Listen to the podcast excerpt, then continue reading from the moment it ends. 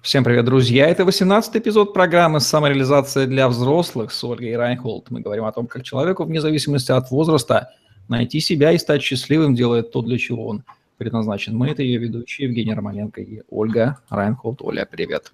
Привет! В предыдущем выпуске мы начали с тобой говорить про то, как опыт детства может помочь обнаружить свое предназначение. И незаметненько так перебрались к роли родителей. Ну что же, продолжим и тему сформируем так.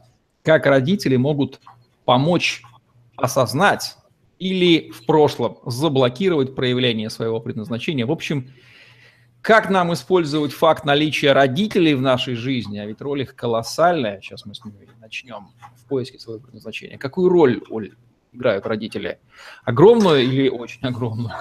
Очень огромную, конечно. И здесь, конечно же, мы говорим об родителе, мы говорим условно. Для кого-то это родитель, для кого-то это бабушка с дедушкой, для кого-то это учитель-преподаватель. То есть это судьбы разные. Взрослый, который оказывает влияние на формирование мировоззрения. При этом взрослый желательно двуполый, потому что у женщины и мужчины разные мировоззрения, и да, и отсутствие одного э, перекосячивает мировоззрение у ребенка в другую сторону. Может, не знаю. Я здесь я это утверждать не могу, то есть у меня как бы таких, это как минимум не часть моей экспертизы, вот, экспертности, а, этого я не знаю, но вот то, что я бы сказала, что тот человек, который обеспечивает а, беспомощному пока маленькому человеку безопасность, вот этот человек и, собственно, формирует очень многое в нас.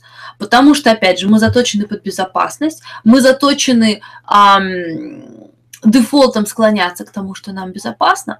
А для нас дефолт безопасного – это те условия, которые создает нам вот этот вот, а, вот эта взрослая, сильная особь, которая нас какое-то время охраняет, предоставляет нам кровь, предоставляет нам пищу. Я сейчас говорю очень утрированно, чтобы понять, что мы именно говорим про наш механизм выживания.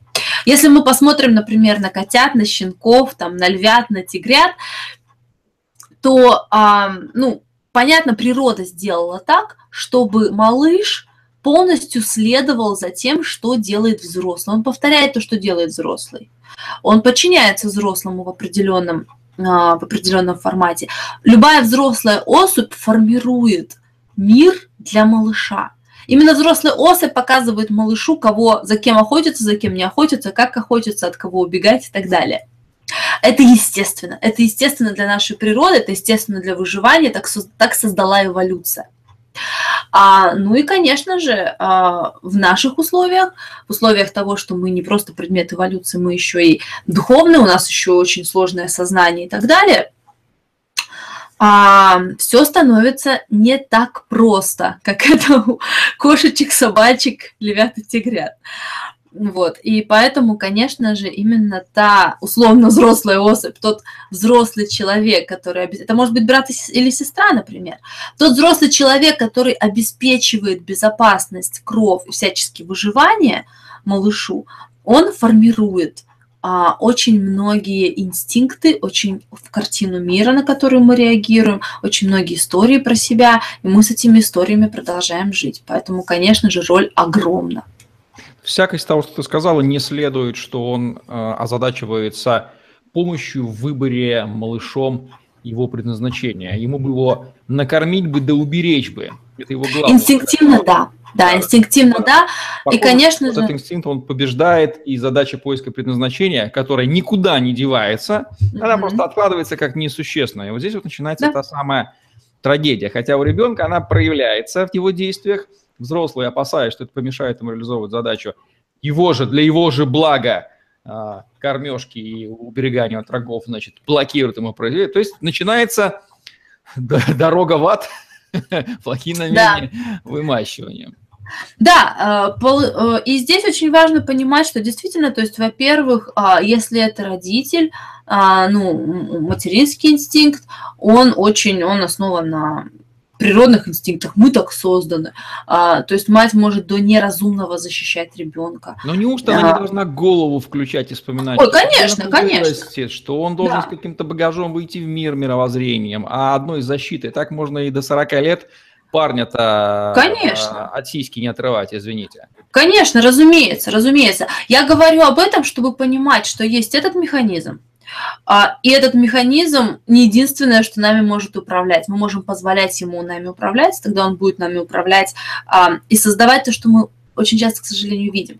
Либо мы можем знать, что он есть, и при этом еще и скрывать свое понимание, свое сознание, свою, ну, как минимум, логику. То есть осознанный родитель, ты хочешь ну, сказать, он может... ребенка, в конце концов.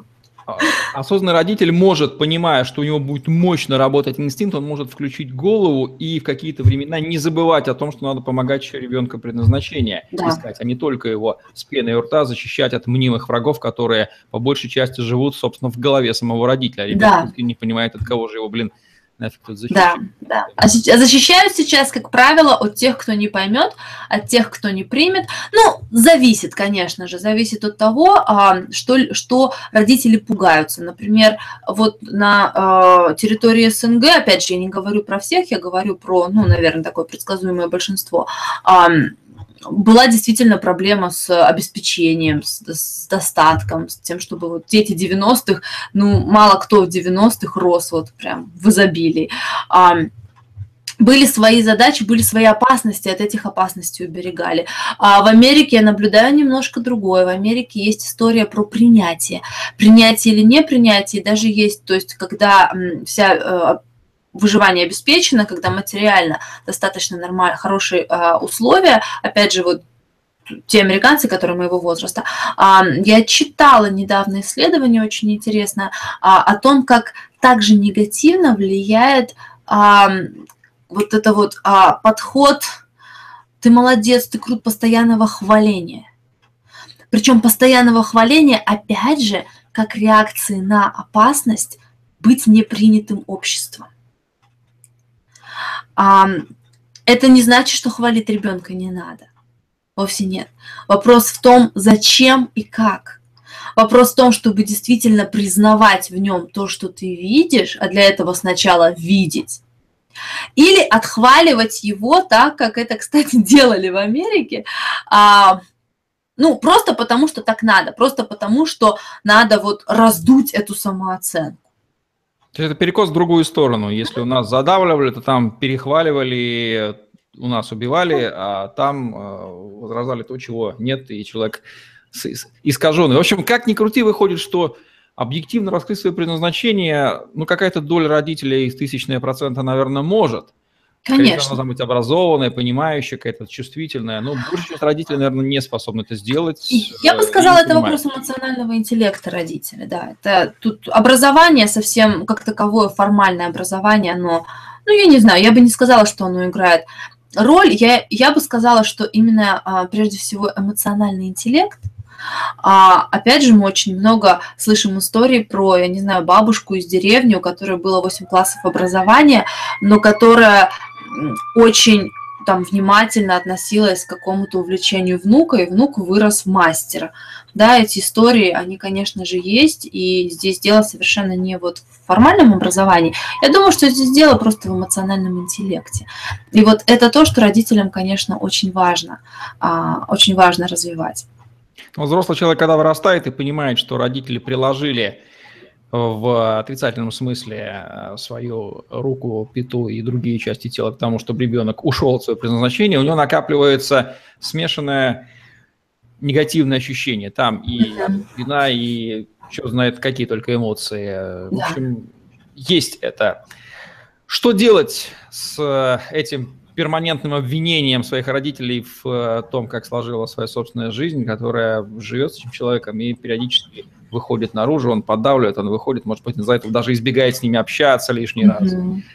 да. Прежде всего нужно понять, в чем, собственно, проблема. Проблема же не в родителях, проблема не в том, что они сделали, не сделали. Проблема в том, что у тебя есть нереализованное что-то, которое болит. И вот тогда, знаешь, когда, опять же, если посмотреть на животное, если у животного что-то болит, да, ну, раненое животное, оно может на всех бросаться, оно может, оно может быть злым, оно может... То есть это реакция на, на боль, адреналин. И конечно же, это иллюзорно, да? если у собачки, там, я не знаю, заноза в пятке, кусать других не поможет. Это просто инстинкт. То же самое делаем мы. Когда у нас что-то болит внутри, мы начинаем бросаться на других. Мы начинаем искать, кого бы обвинить. Обвинение – это атака, это самозащита в форме атаки. А, поэтому самое важное понять, что все-таки есть реакция, и в этой реакции мы обвиняем кого-то, атакуем. А реакция, она на вот ту боль, которая внутри, на потребность. Поэтому сфокусироваться на том, какую же все-таки потребность мне нужно реализовать и закрыть для себя. И эта потребность, конечно же, связана с самовыражением, с реализацией чего-то в конце-то концов. А вместо того, чтобы просто реагировать на вот эту вот внутреннюю боль и атаковать обвинением других. А это не поможет в любом случае. Второе, очень важно понять, что а, защита Механизм выживания – это нормально, это свойственно любым людям, это нормальный инстинкт. Благодаря им мы есть как человеческая раса. Благодаря им мы есть, вот каждый отдельно взятый человек есть у этого родителя, потому что иначе родитель бы, ну, если и зачал, то не вырастил бы. А, это тоже очень многое строится на инстинктах, и это очень важно. И мы даже не представляем, во скольких случаях тот же самый инстинкт родителя действительно спас нашу жизнь. Интуиция, я не знаю, хватка, различные моменты, которые действительно спасли нашу жизнь. Это важно понимать, это важно осознавать, важно быть этому благодарным. И да, цена этого то, что родители где-то пытаются обезопасить от того, что не опасно, от самореализации. А, и поэтому это важно понимать и в конце концов не сваливать на родителей вот это вот все. В общем, в топера не стрелять играет как может, родителей не обвиняйте, воспитывали как умели. Да, да они умели, сделали, они дали жизнь. Дали, дали жизнь. Конечно, тему ответственности родителей за то, а были ли они готовы дать жизнь, и не рожали ли они первого ребенка как ну, последнюю, да, мы тоже не снимаем. Мы лишь показываем причинно-следственные связи, что да, родители прикладываются очень хорошо, и могут. Но вы, как взрослый человек, обвинение родителей, если чувствуете, что оно есть, оно не конструктивно для поиска собственного предназначения. От него Конечно. нужно абстрагироваться, и нужно вынять из них то рациональное зерно. А, они даже, может быть, и готовы признать свою вину в том, что они там убили в ребенке э, художника или балерину. А, естественно, они обоснуют теми же аргументами, но мы же хотели, чтобы ты там, значит, был обеспечен. Чтобы и ты... это правда. Это да, просто хотели. Ну вот так, так оно получилось. Хорошо, что мы можем это понять, проанализировать и да. использовать. И тут знаешь еще, что очень характерно? А, когда мы, если мы обвиняем в чем-то родителей, мы, скорее всего, то же самое будем делать со своими детьми.